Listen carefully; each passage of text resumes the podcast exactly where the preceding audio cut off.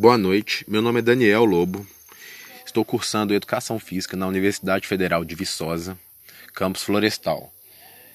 O meu podcast de hoje é sobre ginástica e a pessoa a quem eu vou entrevistar se chama Adriana Lobo, que além de ser minha mãe, também é professora de Educação Física há mais de 20 anos. E devido à situação vivida de quarentena, não pudemos nos encontrar. Por isso, mandei é, particularmente as, as perguntas para ela e ela me mandou as respostas e eu, e, eu, e eu lerei aqui. Primeira pergunta, Adriana. Você trabalha o conteúdo de ginástica é, no seu plano de curso? Sim. A ginástica esteve presente em todos os anos da minha atuação profissional, em todas as séries em que trabalhei nesses 25 anos de profissão.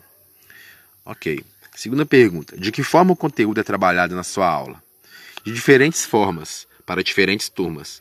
A ginástica artística, artística e olímpica foi muito utilizada no ensino fundamental nos meus planejamentos, tendo sempre o cuidado de ir avançando no conteúdo, de ir avançando no conteúdo, um planejamento de maneira crescente, tanto no avanço das habilidades quanto do conhecimento e criticidade. A ginástica de academia e ginástica aeróbica é muito difundido nas minhas aulas de ensino médio, também seguindo me o mesmo parâmetro de evolução, chegando a abordar, vários, a, a abordar vários itens de fisiologia humana, como é, frequência cardíaca máxima, cardíaca máxima, aeróbico e anaeróbico, transferência de energia e outros. Temas como sedentarismo, obesidade, diabetes e hipertensão são tratados como temas transversais durante as aulas do conteúdo. A ginástica acrobática também é vista de bom grado aos olhos dos alunos de qualquer série. Gostaria de salientar que o planejamento anual, por mais amplo que seja, deve sempre ser acompanhado com a participação dos alunos, para que a motivação das escolhas dos conteúdos seja realizada com consciência de um protagonismo conjunto. Beleza. Terceira pergunta: O que você faz em relação ao espaço, caso não seja o ideal? Sempre tive espaço para realizar atividades de ginástica uma quadra dá para realizar. Já tive uma sala de aula, já tive um espaço na, da cantina.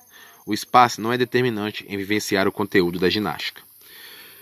Quarta pergunta e última. Quais principais, as principais dificuldades encontra, encontradas em ministrar esse conteúdo?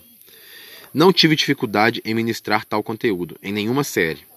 Percebo que tal conteúdo deve ser abordado com muito conhecimento de fisiologia e anatomia, para que os alunos percebam a confiança nas atividades propostas e no conhecimento passado, e que possam ser ressignificados diante da proposta educacional.